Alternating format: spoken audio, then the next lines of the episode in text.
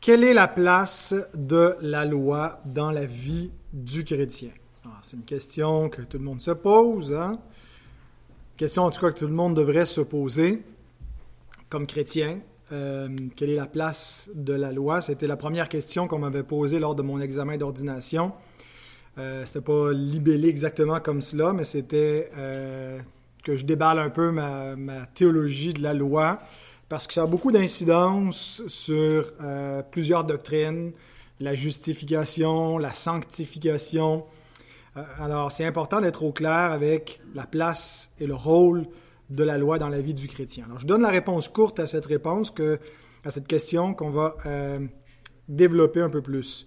Alors, bien que le chrétien ne peut être ni justifié ni condamné par la loi, celle-ci a une grande utilité dans sa vie pour le rapprocher de Christ.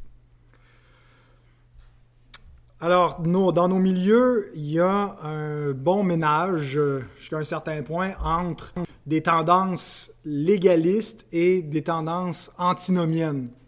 Donc, d'un côté, euh, ceux qui définissent la vie chrétienne surtout en rapport avec l'obéissance au commandement de Dieu et qui mettent l'emphase sur euh, la, loi euh, en, premier lieu comme signe de, salut. Euh, et d'autres qui, c'est plutôt l'inverse, qui disent qu'on n'est pas sous la loi, mais sous la grâce. et puis, jusqu'à un certain point, ces tendances, ces mouvances cohabitent mais souvent de part et d'autre, on ne distingue pas et on n'articule pas avec clarté loi et évangile. Il faut les distinguer, il ne faut pas les confondre, puis il ne faut pas non plus les opposer. Il y a des points sur lesquels ils s'opposent, et puis ça sera l'objet de l'étude non seulement de ce soir, mais aussi du paragraphe 7 de notre confession de foi, où on revient, est-ce qu'il y a une antithèse entre loi et évangile? Est-ce que euh, la loi est en quelque sorte incorporée à l'évangile? On va clarifier ça aussi ultérieurement. Mais euh, je fais juste le constat que euh, j'ai rencontré toutes sortes de tendances à la fois antinomiennes et légalistes dans les milieux évangéliques. Alors, notre confession au paragraphe 6 du chapitre 19, le chapitre sur la, loi, euh, reprend, pas exactement dans le même ordre, mais les trois usages classiques qu'on retrouve dans la tradition réformée sur la loi. Les trois usages, je pense que ça vient de Calvin, on trouve certainement dans l'institution chrétienne de Jean Calvin, trois usages euh, qui sont l'usage pédagogique de la loi, c'est-à-dire que la loi est comme un pédagogue qui mène à Christ en révélant à la fois le péché euh, de, de l'homme et la perfection du Sauveur. Il y a l'usage civil, le deuxième usage, où la loi, euh, elle est établie comme une règle de vie pour tous les hommes et elle sert à maintenir l'ordre social qui est nécessaire au déploiement de la rédemption.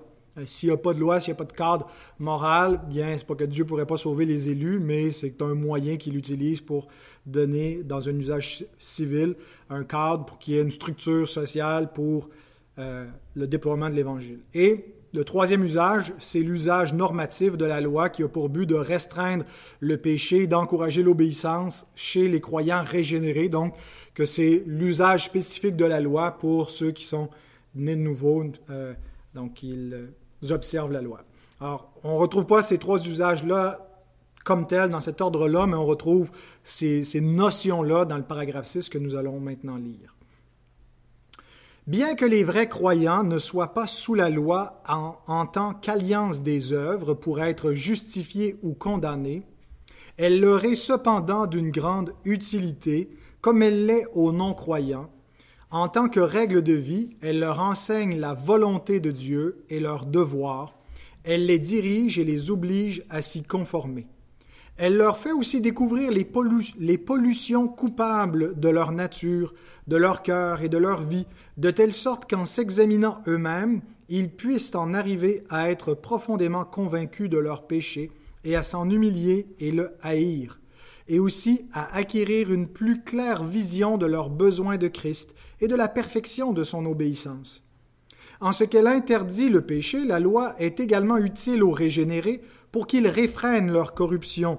Ces menaces servent à leur montrer ce que leur péché mérite et quelle affliction ils peuvent s'attendre en cette vie, bien qu'il soit délivré de la malédiction et des rigueurs sans indulgence de la loi. De même, ces promesses leur montrent que Dieu approuve l'obéissance et leur font connaître les bénédictions auxquelles ils peuvent s'attendre en la pratiquant, non toutefois comme un dû de la loi en tant qu'alliance des œuvres. C'est pourquoi le fait de pratiquer le bien et de s'abstenir du mal parce que la loi encourage l'un et interdit l'autre, n'est en rien une preuve que la personne soit sous la loi et non pas sous la grâce. Assez long paragraphe. Euh, on pourrait faire plusieurs études pour décortiquer tout ça, mais euh, je ne passerai que euh, une étude pour exposer ce paragraphe. Donc la première chose qui est mise de l'avant, c'est le rapport fondamental entre le chrétien et la loi, où il est rappelé qu'il n'est ni justifié ni condamné par la loi. Mais la raison pourquoi on n'est ni justifié ni condamné par la loi, c'est parce qu'on n'est pas sous la loi comme alliance des œuvres. Alors, c'est pas qu'il n'existe pas un usage de la loi comme alliance des œuvres. La loi, dans le plan général de Dieu, a bien eu un usage qui avait pour but euh, ou en vue la justification pour la vie éternelle. Donc, c'est ça l'alliance des œuvres. On voit par exemple dans Romains 10, 5, l'apôtre Paul qui évoque ce que serait la justification par la loi. Il dit, en effet, Moïse définit ainsi la justice qui vient de la loi, pas la justice qui vient de la foi, la justice qui vient de la loi. L'homme qui mettra ces choses en pratique vivra par elles. Donc, pratiquer parfaitement les commandements de Dieu, euh, si on le fait parfaitement, ben, c'est atteindre la vie éternelle. Bien sûr, ça c'est dans un contexte qui fait abstraction du statut pécheur de l'homme. L'homme, si euh, initialement Adam devait garder la loi pour obtenir la vie éternelle par son mérite d'obéissance, un mérite qui est pas, euh, qui pas, on a vu que, en fait, c'est que Dieu s'engage, euh, il s'abaisse à récompenser l'obéissance de l'homme, pas parce que l'obéissance mérite en soi vraiment quelque chose, mais simplement parce que Dieu décide de la rémunérer. Galates 3.12 nous dit aussi la loi ne procède pas de la foi, mais elle dit celui qui mettra ces choses en pratique vivra par elle. La foi dit crois cela et tu vivras, la loi dit fais cela et tu vivras. Donc on a deux principes distincts pour atteindre la justification qui donne la vie éternelle. Il n'y a pas de vie éternelle sans justification, puis il y aurait deux chemins distincts pour être justifié, la foi et la loi. Mais maintenant, euh, il existe un usage de la loi comme alliance des œuvres, mais euh, ce n'est pas cet usage-là qui est en vigueur dans la vie du chrétien. Euh, alors il est, euh, après la chute, impossible pour un pécheur de pouvoir être justifié par la loi. La seule chose que la loi peut faire après la chute, c'est de maudire. Elle ne peut pas donner la vie. Elle ne peut pas changer quoi que ce soit à l'état pécheur de l'homme. Elle ne peut pas le réformer. C'est ce que Paul évoque dans Romains 8.3. Il dit, car chose impossible à la loi, parce que la chair la rendait sans force, la chose impossible à la loi, ben, c'est tout ce que la grâce de Dieu fait qui est évoqué dans ce passage-là, où le, péché est expié, il est pardonné, euh, et il y a une puissance nouvelle pour obéir à Dieu par l'Esprit Saint qui est donné aux croyants. Mais tout ça était impossible à la loi. La loi ne pouvait pas réformer le pécheur, elle peut que le maudire et le condamner. Galates 3.10 nous dit, tous ceux qui s'attachent aux œuvres de la loi sont sous la malédiction de la loi. Car il est écrit, maudit quiconque n'observe pas tout ce qui est écrit dans le livre de la loi et ne le met pas en pratique. Alors tous ceux qui avaient une compréhension légaliste du salut, euh, les judaïsants qui disaient vous devez vous faire circoncire et observer la loi de Moïse pour pouvoir avoir la vie éternelle, Paul dit ben ils se rendent pas compte qu'ils se placent sous la malédiction de la loi parce que c'est pas juste de garder à peu près la loi de façon générale pour grossièrement mériter la vie éternelle. C'est maudit quiconque n'observe pas tout ce qui est écrit dans le livre de la loi et ne le met pas en pratique. Donc, quand on veut être justifié par la loi et qu'on est un pécheur, ben, en fait, on se place sous la malédiction de la loi. Alors, si le euh, chrétien euh, n'est pas maudit par la loi, c'est pas parce qu'il y a eu un changement dans la loi. C'est pas le statut de la loi qui a changé, c'est le chrétien lui-même qui a changé. C'est le pécheur qui, uni à Jésus-Christ par la foi, reçoit la justice de Jésus par imputation. Quand on croit en Christ, il y a une transaction qui est faite légalement. Notre péché lui est imputé et sa justice est mise à notre compte, de sorte que Dieu peut nous déclarer juste. Il fait plus que nous pardonner. Il ne fait pas juste effacer notre dette, il met à notre actif une obéissance positive, celle de Jésus. Et sur la base de cette obéissance-là, Dieu nous déclare juste, et parce qu'on est juste, il nous donne la vie éternelle. Alors ça, c'est la justification qu'on a vue au chapitre 12, il me semble. Et donc, euh, le croyant est juste et il n'est pas, sous la condamnation de la loi. Alors, s'il n'est ni justifié ni condamné euh, par la loi, c'est parce que la loi, elle n'y est pas appliquée maintenant comme une alliance des œuvres. Euh, il a été justifié par la foi en étant uni à Christ, qui lui a été justifié par la loi, par son obéissance. Mais maintenant, une fois qu'on est justifié, on comprend que on n'est pas, la loi n'a pas un rôle dans notre vie pour nous justifier, qu'on est sorti de sa condamnation, pas parce que Dieu a aboli sa loi, mais parce que Dieu nous justifie d'une autre façon. Quelle est la place de la loi pour celui qui est déjà justifié? Est-ce que la loi a encore une place dans notre existence euh, ou est-ce qu'on n'a plus besoin de s'en soucier parce que son seul rôle c'était de, de, nous condamner pour nous mener à Christ et puis maintenant c'est fini. Alors, la confession amène une grande précision qui euh, est, fondamentale pour comprendre l'enjeu. Elle nous rappelle d'abord qu'on n'est pas sous la loi comme alliance des œuvres, mais que la loi est dans notre vie, euh, elle est là pour un usage comme une règle de vie.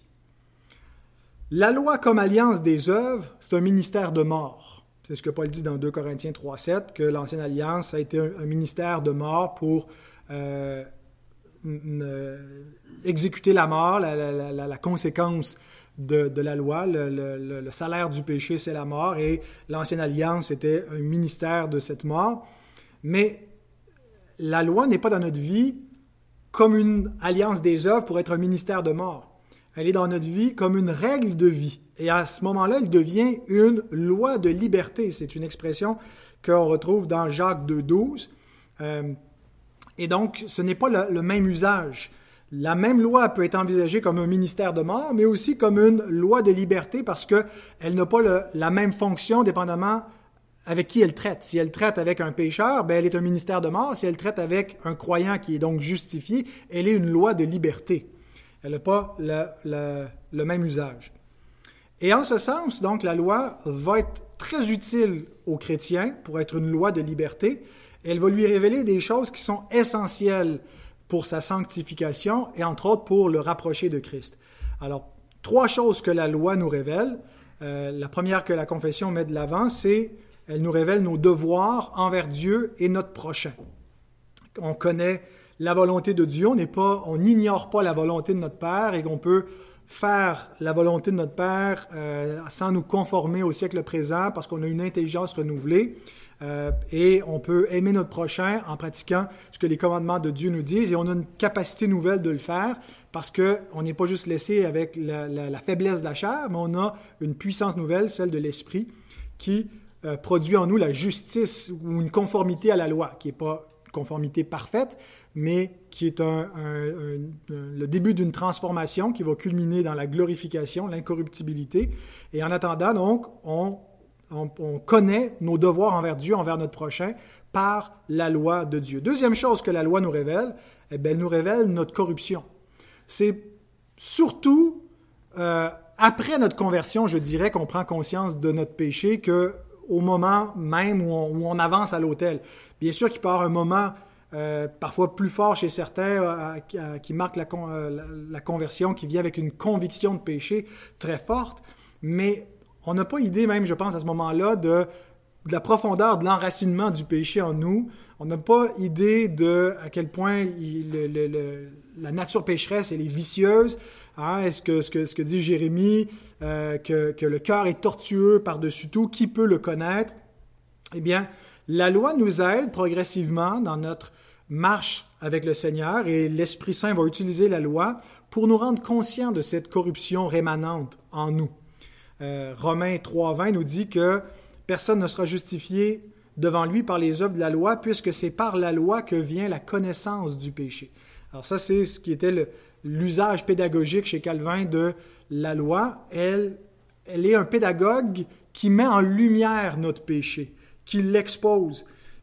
Et c'est pas seulement qu'elle nous informe qu'on est un pécheur, elle, elle, le fait de manière très dramatique. Elle nous fait prendre conscience de notre misère au point qu'on euh, on, on, est cet homme qui dit Qui me délivrera de ce corps de mort? Je fais pas le bien que je veux, je fais le mal que je veux pas.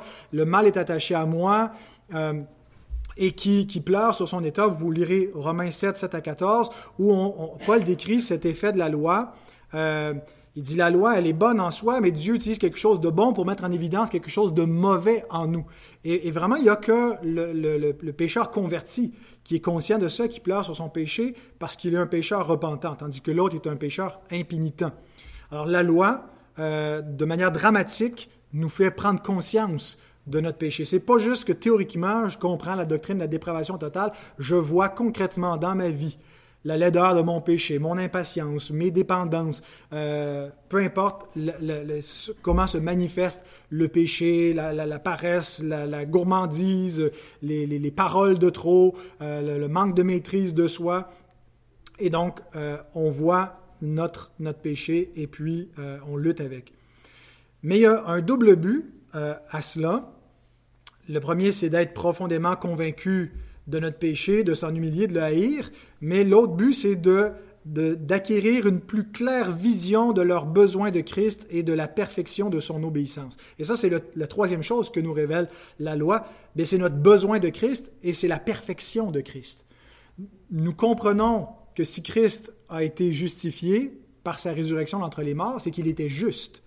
Et nous comprenons le standard de la justice de Dieu à la lumière de la loi. Alors, quand on, regarde la vie de Jésus et qu'on compare sa vie, qu'on regarde les commandements, on a là un homme qui a fait parfaitement ce que la loi exige, qui a aimé Dieu de tout son cœur, de toute sa pensée, de toute sa force, et qui a aimé son prochain comme lui-même.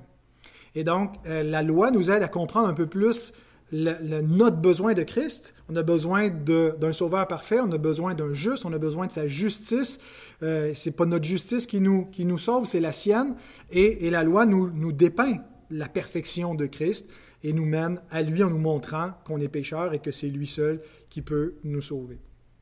Alors cette triple révélation de euh, notre, nos devoirs, notre corruption et notre besoin de Christ, bien, entraîne un double effet la confession parle de que d'un côté, elle nous amène à réfréner notre corruption, euh, d'abord en constatant ce que mérite notre péché, quand on réalise la, euh, la loi, ce qu'elle exige, la loi sans miséricorde, et comment la loi qui, qui en tant que telle, si on, on, fait fi de la miséricorde de Dieu et qu'on va juste avec ses exigences et ce qui nous est naturellement dû comme condamnation et qu'on on, considère euh, les menaces de la loi et ses malédictions, bien, ça nous amène à réaliser la gravité du péché. Parce qu'on tend à banaliser, à dire que le péché n'est pas, pas si grave, mais quand on regarde la loi, bien, on finit par, euh, euh, en constatant ce que mérite le péché, à l'haïr et à vouloir le réfréner, mais je dirais surtout en contemplant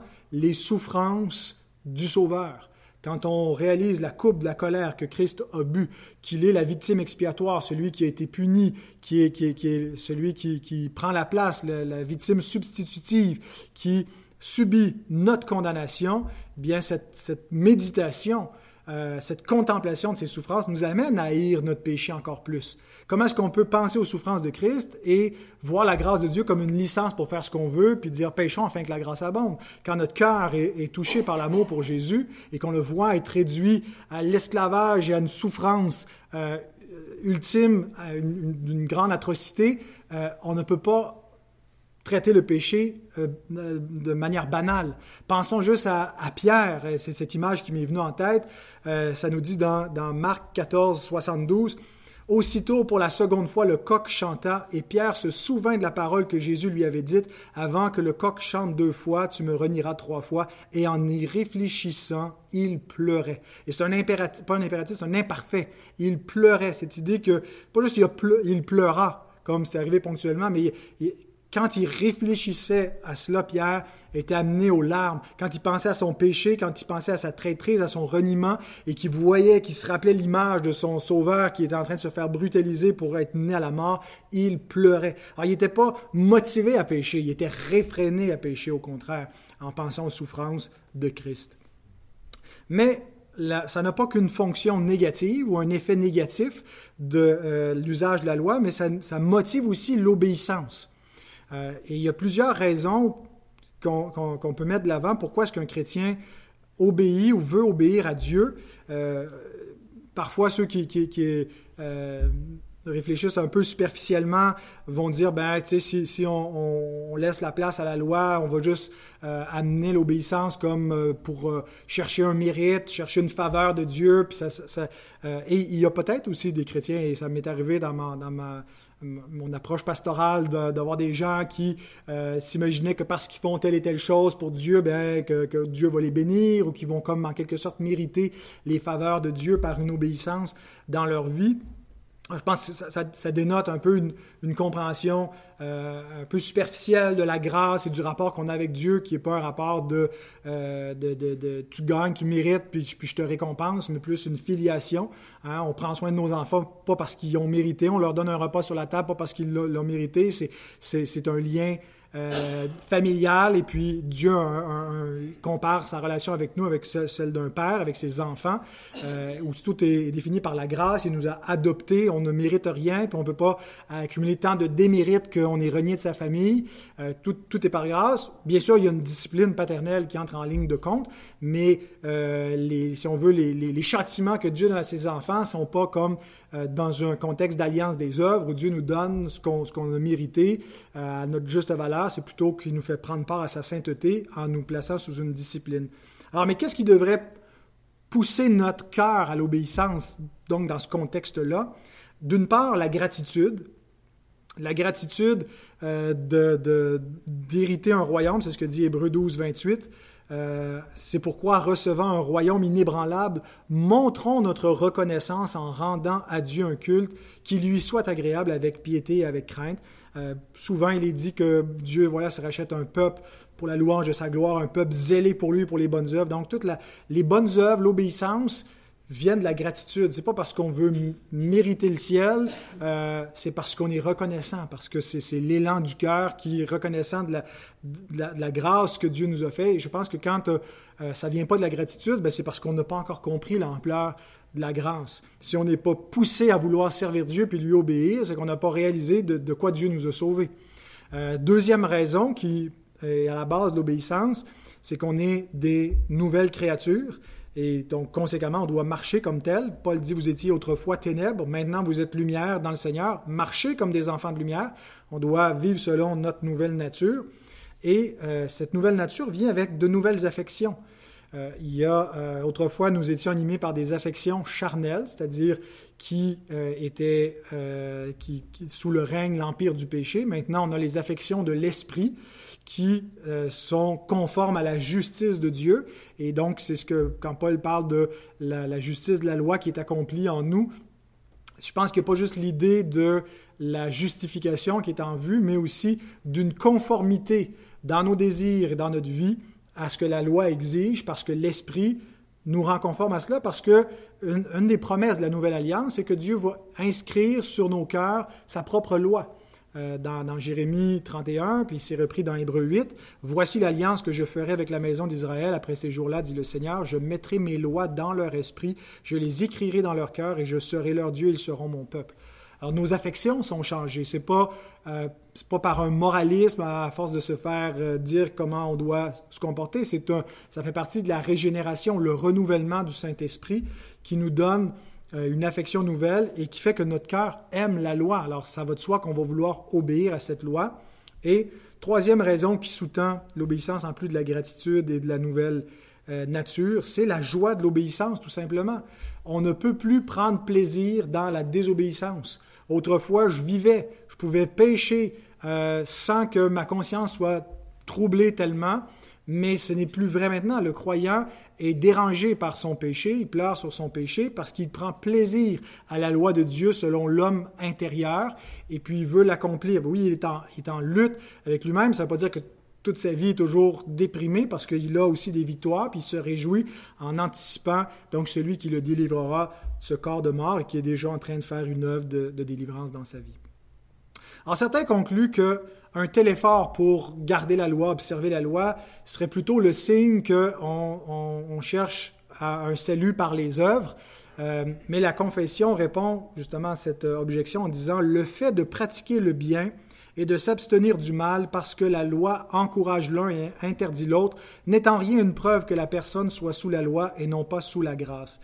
Alors, c'était le cas de, peut-être certains antinomiens au 17e, en tout cas encore au 21e, qui croient que si on prêche la loi, si on prêche aux chrétiens à l'impératif qu'ils doivent garder la loi, euh, bien qu'on les incite finalement à mettre leur confiance dans leur propre justice.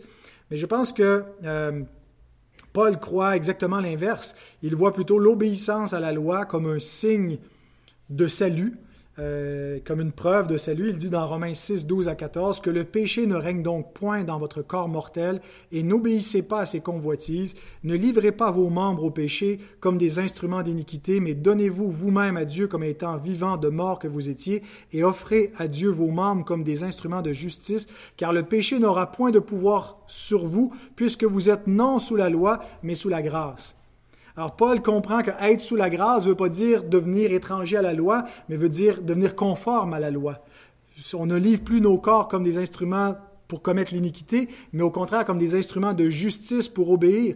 Quand, quand Paul compare l'ancienne et la nouvelle alliance dans 2 Corinthiens 3, il dit l'ancienne alliance était un ministère de mort, la nouvelle alliance est un ministère de justice. C'est la nouvelle alliance qui accomplit la justice pour qu'on soit justifié. Alors si on est justifié, c'est pas parce que Dieu abolit sa loi, mais c'est qu'il l'accomplit et il est en train aussi de l'accomplir progressivement dans une, réalité vécue dans notre vie. Euh, et donc être sous la grâce veut dire devenir de plus en plus conforme à, à, la loi, parce que ressembler à Christ, c'est ressembler à celui qui est venu accomplir la loi et qui l'a fait parfaitement.